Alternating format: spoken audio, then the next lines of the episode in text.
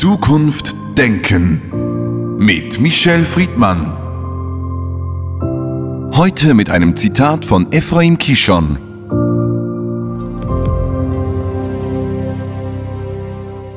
Ich fühle mich nicht alt, weil ich so viele Jahre hinter mir habe, sondern weil nur noch so wenige vor mir liegen. Michael Friedmann, die Demografie in Europa hat sich in den letzten Jahren geändert. Die größte Gruppe der Einwohner von Europa sind Menschen, die man alt nennt. Sie selbst sind 67. Zählen Sie sich zur Gruppe der Alten? Also tun Sie jetzt nicht so, als ob Sie neugierig sind. Sie hätten ja sagen können, Sie zählen natürlich nicht zur Gruppe der Alten, sondern wenn überhaupt der etwas Älteren. Da Sie das nicht gesagt haben, habe ich alles verstanden und wir müssten eigentlich jetzt unser Gespräch abbrechen, umso mehr Sie ja nun auch wirklich nicht mehr ein Jugendlicher oder Teenager sind. Sie sind ja auch weit über 50 und dann kommt die 60 ganz nah. Ähm, das werde ich jetzt verarbeiten. Ich werde eine psychiatrische Stunde buchen. Die Rechnung schicke ich Ihnen. Aber es ist eines der ernsthaftesten und brutalsten Themen, äh, auch gerade Europas, äh, der demografische Wandel. Wir sind furchtbar alte Gesellschaften. Deswegen aber, weil wir nicht genug junge Menschen haben. Und äh, das Verhältnis zwischen jung und alt ist in vielerlei Hinsicht zukunftsunfähig für die Alten. Nehmen Sie Sie doch alleine die Frage der Renten und nehmen sich auch die Frage vor, wer wird die Renten der jetzt noch nicht so alten, aber 40, 50-Jährigen bezahlen können. Also gibt es eine Sicherheit im Alter, in einem lebenswürdigen Zustand äh, zu leben. Wir haben bereits jetzt, was Krankenversicherungen angeht, extreme Spannungen. Je älter wir werden, desto teurer und schwieriger sind die medizinischen Eingriffe, die wir benötigen. Und da rede ich jetzt wirklich nicht von einer Hüfte oder von einem Knie, sondern von schweren Herzoperationen und vielen Operationen, die äh, nicht nur sehr viel Geld kosten, sondern auch Nachkosten haben wie Rehas, also Rente, medizinische Versorgung, aber auch Wohnraum sind dramatische Fragen, die für ältere Menschen, die nicht wohlhabend sind und reich, heute und in den nächsten Jahren voller Angst besetzt sind und sich die Frage stellen wird, ob sie beispielsweise das Lebensminimum haben, also die Armutsgrenze und in welch einer sozialen Realität sie letztendlich leben werden ähm, und was das bedeutet mit äh, Thema äh, Altersheim, Alterswohneinlagen und aber auch, auch das muss man aussprechen, immer größer wachsenden Demenzkliniken. Europa nennt man den alten Kontinent und er bekommt vor diesem Hintergrund nochmals eine ganz andere Bedeutung. Andere Kontinente sind viel jünger. Äh, die Demografien in Afrika und Asien sind eher umgekehrt. Aber diese Kontinente kennen keine Rentensysteme, wie wir das haben, und keine Absicherung und Vorsorge. Also in dem Falle müsste man ja sagen, Europa ist gar nicht so schlecht aufgestellt mit der Demografie, die es jetzt hat. Nein, das ist das Ergebnis von Demokratie, es ist aber auch das Ergebnis von Arbeiteraufständen, von Kämpfen, äh, wo Arbeitnehmer, Arbeitnehmerinnen vor allen Dingen vor Jahrzehnten, die schwer körperlich gearbeitet haben, gestreikt haben. Auch das Streikrecht ist ja nicht äh, in den meisten Ländern anerkannt, alles richtig. Aber was habe ich davon, dass ich mich lobe, was ich alles an Sozialsystemen habe, aufgebaut habe, wenn sie nicht mehr finanzierbar sind? Das heißt, wenn die Menschen nicht mehr von dem, was sie beispielsweise als Rente haben, leben können. Und hier haben wir große ähm, sozialrevolutionäre ähm, Fragen zu beantworten. Also was machen denn Menschen in 20 Jahren, wenn, weil die Sozialsysteme, beispielsweise das Gesundheitswesen, nicht mehr in der Lage ist, den Menschen die Medikamente zu einem günstigen Preis zu vermitteln. Schon heute tragen sehr viele gesetzlich versicherte Kranken mit Eigenbeiträgen dazu bei, dass sie überhaupt physiotherapeutisch oder anders behandelt werden, anders als Privatversicherte. Hier sehen Sie schon wieder, wer was hat, etwas mehr hat, hat auch im medizinischen etwas mehr. Und äh, wie weit Krankenhäuser, wie weit also all diese Infrastrukturen in Zukunft für alle Menschen zur Verfügung stehen werden, ist nicht kalkuliert. Und wenn man es anfängt zu kalkulieren, dann graut es einem auch. Es gibt einen wunderbaren Film, den das ZDF mal gedreht hat. Da waren Terroranschläge durchgeführt worden von alten Menschen. Man sah alte Menschen auf der Straße liegen, man sah alte Menschen ohne Obdach, hungernde alte Menschen in deutschen Städten. Und die Idee, und so fängt der Film an, war, dass in ein, ein ganz erhöhter Einbruch in Apotheken stattgefunden hat. Warum?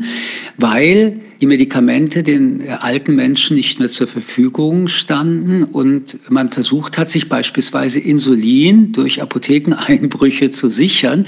Und daraus entwickelte sich eine sehr militante Bewegung in diesem Film. Das war Fiktion noch vor 15 Jahren. Aber ganz ehrlich gesagt, schon damals rechnete man sich aus, dass das denkbar ist. Und ich würde sagen, das ist heute noch denkbarer denn je. Wenn Sie Insulin brauchen und selbst bezahlen müssten und kein Geld haben, was machen sie jetzt? Und der Staat auch glaubwürdig sagt, die Kassen sind leer. Das heißt aber, Ideal und Wirklichkeit klaffen ein wenig auseinander. Jetzt in diesem Extrembeispiel sowieso. Aber was heißt das letztlich? Hat die Politik äh, einiges verschlafen und zu wenig vorgesorgt, auch in der Realität? Nein, die Gesellschaft wurde immer älter und niemand hat das gestört. Und nun ist sie alt und niemand ist aufgefallen, dass die Kinder die in Deutschland geboren wurden, zu wenige waren. Und gleichzeitig haben sich viele Länder dagegen gesperrt, junge Menschen in die Länder aufzunehmen. Und wir erleben ja dieses Thema immer noch, Migration, qualifizierte Migration, Asylverfahren. Auch heute noch sind wir nicht in der Lage, jedenfalls in Deutschland, wirklich glaubwürdig und strukturiert zu sagen, wir sind ein Einwanderungsland und das zu organisieren. Nehmen Sie ein Land wie Deutschland. Deutschland braucht im Jahr 400.000 qualifizierte Einwanderer. Darunter gehören auch eben Menschen, die jünger als 40 Jahre alt sind. Was passiert? Viel zu wenig.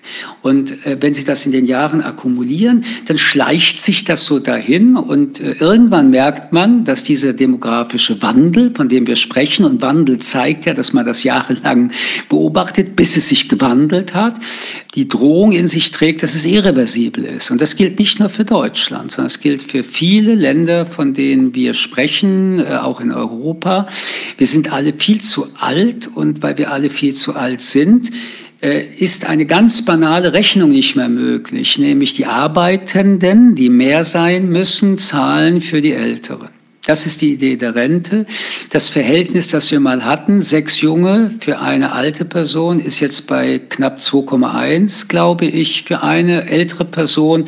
Das heißt, die Reserven sind total aufgebraucht und wenn es bald soweit ist, ist es nur noch die Zahl 1,x. Damit kann man das nicht sichern.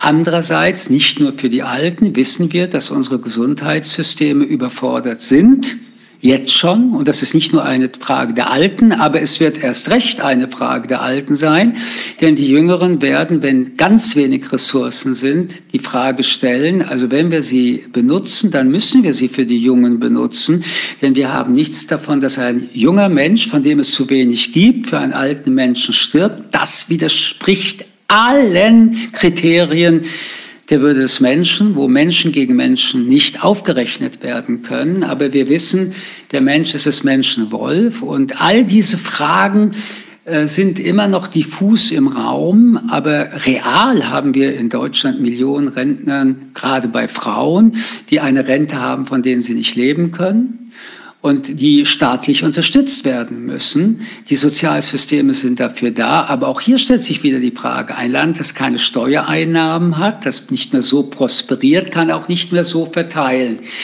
In all diesen Fragen spürt man eine Unsicherheit und man weiß aber auch, dass einige absolute Sackgassen werden, andere könnten permeable Sackgassen werden. Die Reaktionen darauf, die Handlungsmethoden darauf sind äußerst unterdurchschnittlich.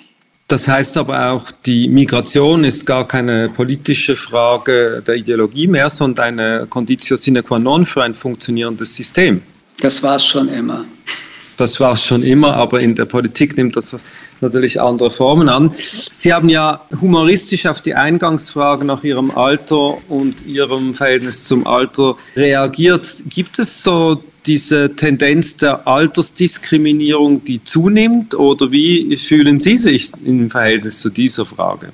Also ich glaube, man muss selbstkritisch und erwachsen mit jedem Lebensjahrzehnt umgehen.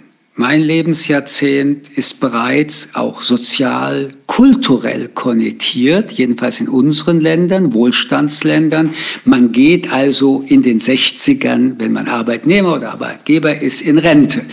In Rente gehen ist eine ganz seltsame Lebensrealität. Ich werde nie, solange ich arbeiten kann, in Rente gehen, weil ich furchtbar gerne arbeite und weil ich nie Angestellter war, mir was dazu verdiene. Jetzt will ich aber keine Mitleidsreaktion haben oder dass jetzt gesammelt wird für mein hohes Alter.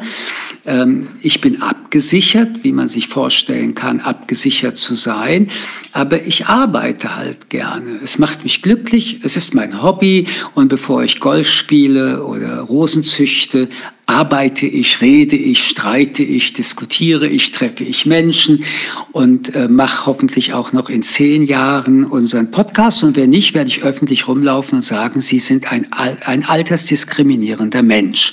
Vor allen Dingen werde ich es nicht verstehen, weil Sie dann auch schon alt sind. Also mit anderen Worten, dass ein Alter, was beispielsweise Arbeit angeht, äh, eine Grenze betrifft. Das ist bei körperlicher Arbeit, das ist natürlich bei konzentrierten Arbeiten ähm, Reaktionsgeschwindigkeit, Körperbeherrschung. Das würde ich bei Chirurgen auch in Frage stellen, wann das dann doch irgendwann mal Schluss sein muss.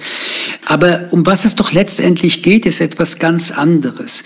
Sie müssen ja auch mental mit der Frage umgehen, wenn Sie 40 sind, dass ein 16-Jähriger eigentlich glaubt, dass Sie schon auf dem Friedhof sind.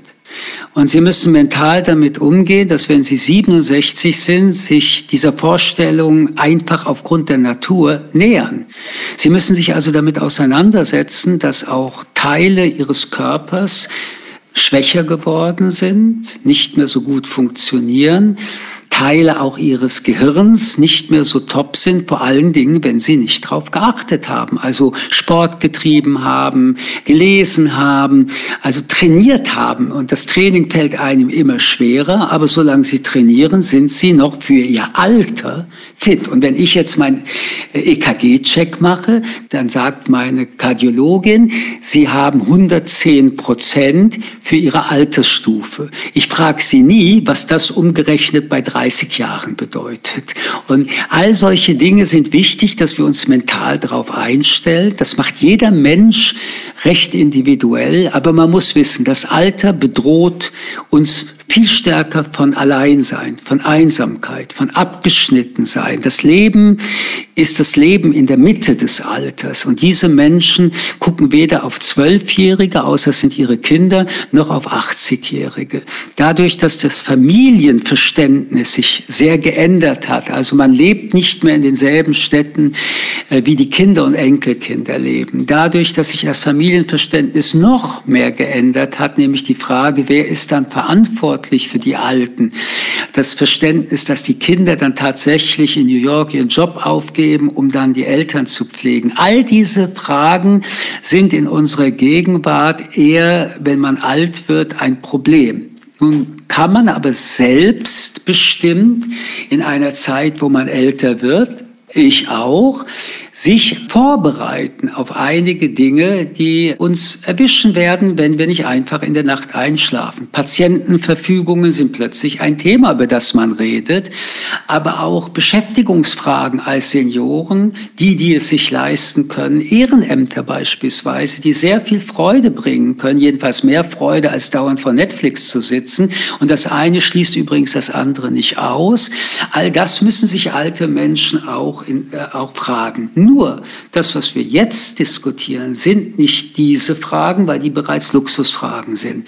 Das, was wir diskutieren, ist, ob in 20 und 30 Jahren Menschen, die nicht viel Geld haben, im Alter verarmen und aus den Strukturen fallen, das ist Sozialstruktur, das ist medizinische Struktur und damit ihr Leben sich verkürzt, anders als wenn man in den Strukturen drin ist und man durch eine gute medizinische Versorgung, durch eine Notoperation doch noch ein paar Jahre relativ glücklich leben hätte können.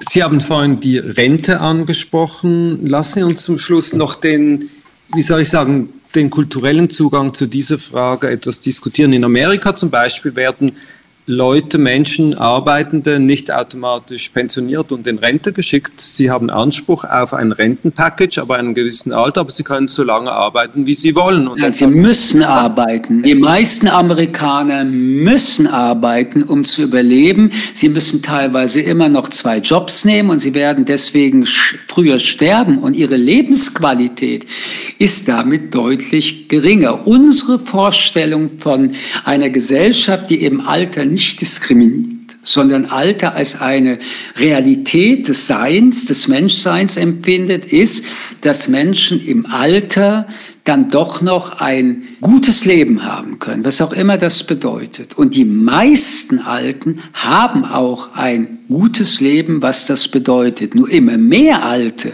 und vor allen Dingen in 20 Jahren werden weniger davon haben. Nur die Lösung, den Menschen zu sagen, arbeitet bis ihr Tod umfällt, entspricht jedenfalls nicht unserem kulturellen Selbstverständnis äh, der Europäer.